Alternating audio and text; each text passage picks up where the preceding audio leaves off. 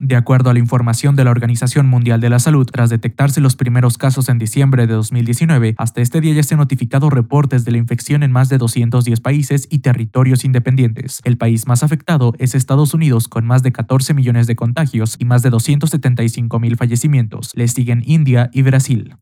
Se cumple el quinto día de las protestas de trabajadores agrícolas en Perú en demanda de mejores condiciones laborales. Dichas movilizaciones han dejado un muerto en el norte del país. Los manifestantes protestan por aumento de salario y la anulación de una ley agraria aprobada hace 20 años que a su juicio solo beneficia a empresas exportadoras y firmas que tercerizan el trabajo agrícola.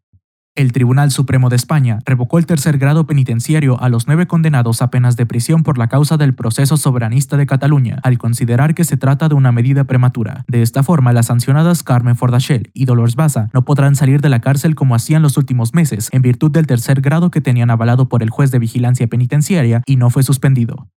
El comité organizador de los Juegos Olímpicos de Tokio 2020 informó que el aplazamiento por un año del evento deportivo, sumado a las medidas contra la pandemia del nuevo coronavirus, costará unos 2.700 millones de dólares. Un total de 1.800 millones de dólares sería la suma aproximada del alquiler de sedes, los gastos laborales y otros gastos relacionados con el aplazamiento de los Juegos Olímpicos, informó desde la Ciudad de México Daniel Cortés.